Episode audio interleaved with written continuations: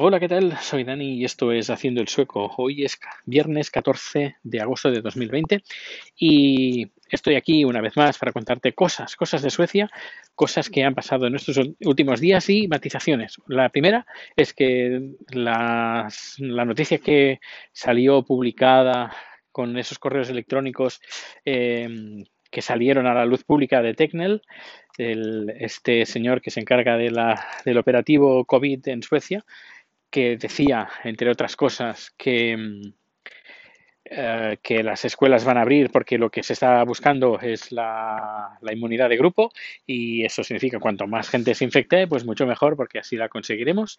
Bueno, pues este señor también en esos correos electrónicos hay algunos pues que habla de que amiguismos para hacerse las pruebas y bueno, todo queda entre amigos.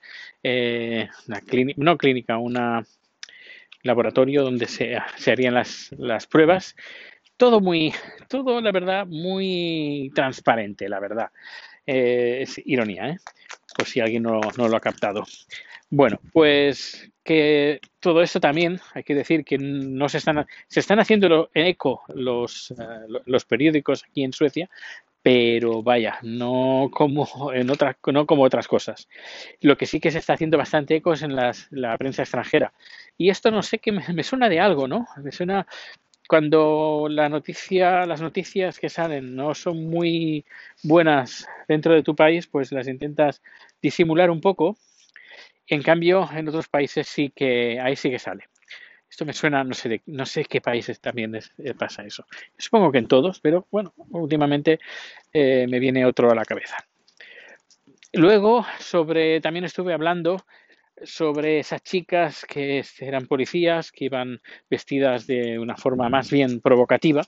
Bueno, pues ya tengo una confirmación de que, bueno, que, de que iban así. Es más, a él son policías que van en plan secreta y eh, normalmente van a las fiestas, a las raves, van a discotecas y todo eso y se hacen pasar pues eh, por algunas se hacen pasar por chicas que salen de marcha otras se hacen pasar por prostitutas directamente y cuando porque aquí la prostitución está penada pero en el sentido de que es el cliente el que eh, recibe la multa no la prostituta y también como van, van a fiestas, pues van en plan, oye, ¿no tendrás tú algo para mí y para mi amiga?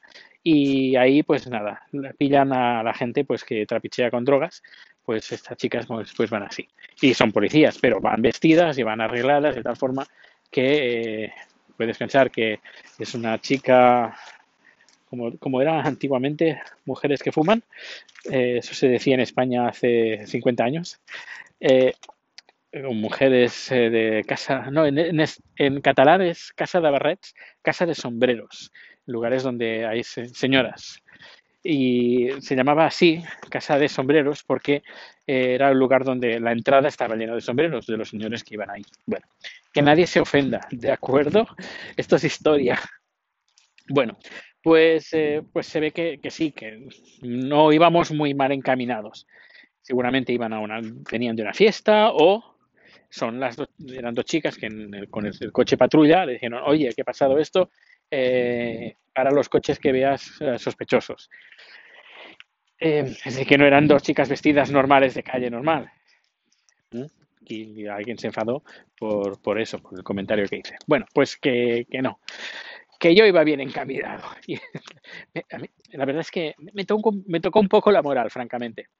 Bueno, pues aparte de eso, pues eh, hoy viernes viene el fin de semana, un fin de semana además eh, con buen tiempo, 25, 26, 27 grados aquí donde estamos, pero en lugares de Suecia alcanzaremos los 30 grados, algo increíble, francamente increíble el tiempo, el clima que está haciendo.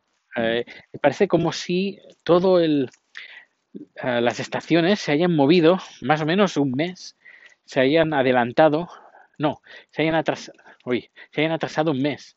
Es decir, este clima debería ser más de julio que de agosto. Y ya digo, la, mi experiencia en Suecia, la primera en Suecia fue el, día del, del Pride, que fue finales, el último fin de semana de agosto. No, último fin de semana de agosto o el último fin de semana de julio. Creo que el último fin de semana de agosto, si no me equivoco. Uy, ahora no me acuerdo. Creo que es, no, no, el último fin de semana de julio, que es cuando la gente vuelve de vacaciones y en agosto, pues, o primeras primer fin de semana de agosto. Vale, ahora sí que lo he dicho bien.